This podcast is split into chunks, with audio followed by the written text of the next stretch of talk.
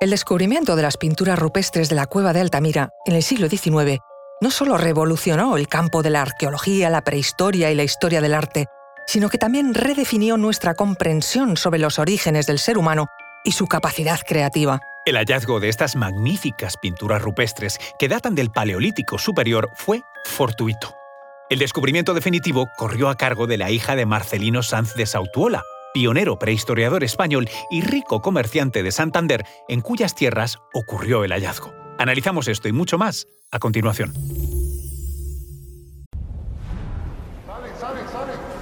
Conoce mejor al equipo que protege nuestras costas.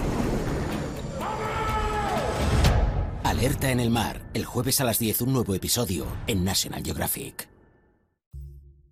Soy María José Rubio, historiadora y escritora. Y yo soy Luis Quevedo, divulgador científico. Y esto es Despierta tu curiosidad, un podcast diario sobre historias insólitas de National Geographic.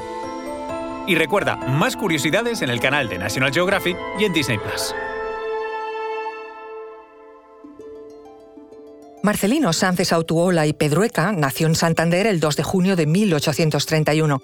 Miembro de una caudalada familia de la burguesía montañesa, recibió una sólida educación en filosofía y letras y derecho. Desde joven mostró un profundo interés por las ciencias naturales y la botánica. Como gran curiosidad, fue pionero en plantar eucaliptos en España.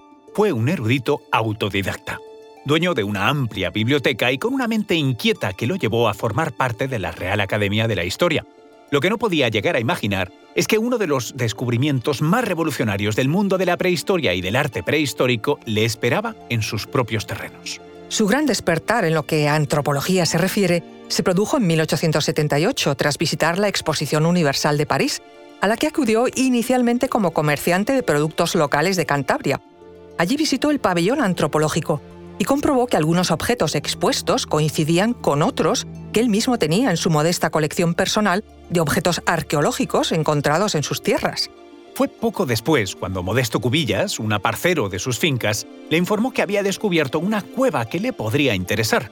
Sánchez Autuola la había visitado sin hallar gran cosa, pero en 1879 su hija María, de tan solo ocho años, se adentró sola en la cueva y fascinada exclamó, Mira, papá, bueyes pintados. Lo que María acababa de descubrir eran unas impresionantes pinturas de bisontes en el techo de la cueva, y Sautuola, intrigado y maravillado, comprendió de inmediato la importancia de aquel hallazgo. Para dimensionar la magnitud del descubrimiento, es fundamental comprender que en el siglo XIX se desconocía la capacidad artística de los hombres prehistóricos en Europa. Se descubrió entonces que la cueva de Altamira albergaba uno de los tesoros del arte rupestre mundial en sus pinturas de bisontes, caballos y manos humanas. Ofrecía una ventana única a la vida y las creencias de nuestros antepasados paleolíticos. Consciente de su descubrimiento, Sánchez Autuola inició estudios más detallados de las pinturas, ayudado por el prehistoriador Juan Vilanova y Piera. Juntos presentaron sus hallazgos a la comunidad científica en 1880 defendiendo la tesis de que las pinturas databan de la época paleolítica. Sin embargo, este anuncio fue recibido con escepticismo, incredulidad e incluso burla por parte de muchos expertos. Las pinturas eran tan sofisticadas y detalladas que se tachó de imposible que hubieran sido creadas por hombres primitivos. Eminencias de la prehistoria, como los franceses Gabriel de Mortillet y Émile de Cartayac, rechazaron la idea de que las pinturas fuesen obra del hombre prehistórico otros expertos también consideraron que ni la técnica ni el color tan nítido a pesar de los años podían ser naturales. Incluso informes de miembros de instituciones importantes como la Sociedad Española de Historia Natural y la Institución Libre de Enseñanza rechazaron la antigüedad prehistórica de las pinturas. Algunos llegaron a atribuirlas a soldados romanos que se habrían refugiado en la cueva durante las guerras cántabras. En 1881, un informe encargado por Cartayaca, uno de sus colaboradores, sentenció que las pinturas eran modernas. El caso se consideró zanjado y las pinturas de Altamira no se volvieron a tener en cuenta ni a citar. De esta forma, la obra maestra del primer arte fue condenada al ostracismo durante más de 20 años. Se acusó a Sautuola de fraude. Incluso sugirieron que él mismo había pintado o encargado las imágenes con el fin de ganar notoriedad. Estas acusaciones afectaron profundamente a Sautuola, quien enfrentó la incredulidad y el desdén de la comunidad científica de la época defendiendo su honorabilidad. El paso de los años trajo consigo nuevas evidencias que avalarían a Sautuola.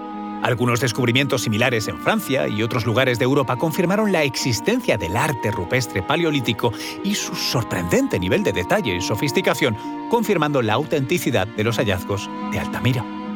A pesar de ello, Marcelino Sanz de Sautuola no viviría para haber reconocido su hallazgo. Falleció en 1888, muy apenado y todavía sumido en la controversia. No sería hasta 1902 cuando Émile de Cartellac, uno de sus principales detractores, reconoció públicamente su error, pidió perdón y validó la autenticidad de las pinturas de Altamira. El mundo aceptó entonces la magnitud del descubrimiento. Las posteriores dataciones científicas han confirmado que los bisontes, caballos, ciervos, manos y misteriosos signos fueron pintados o grabados durante los milenios en los que la cueva de Altamira estuvo habitada, entre hace 36.000 y 13.000 años antes del presente.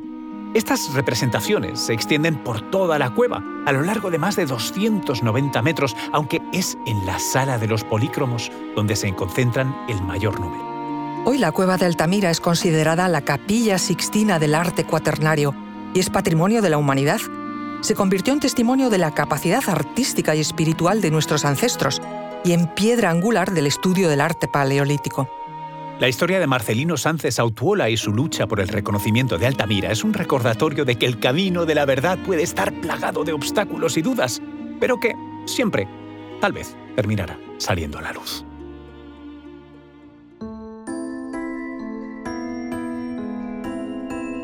Recuerda que Despierta tu Curiosidad es un podcast diario sobre historias insólitas de National Geographic. Disfruta de más curiosidades en el canal de National Geographic y en Disney Plus. No olvides suscribirte al podcast si has disfrutado con nuestras historias.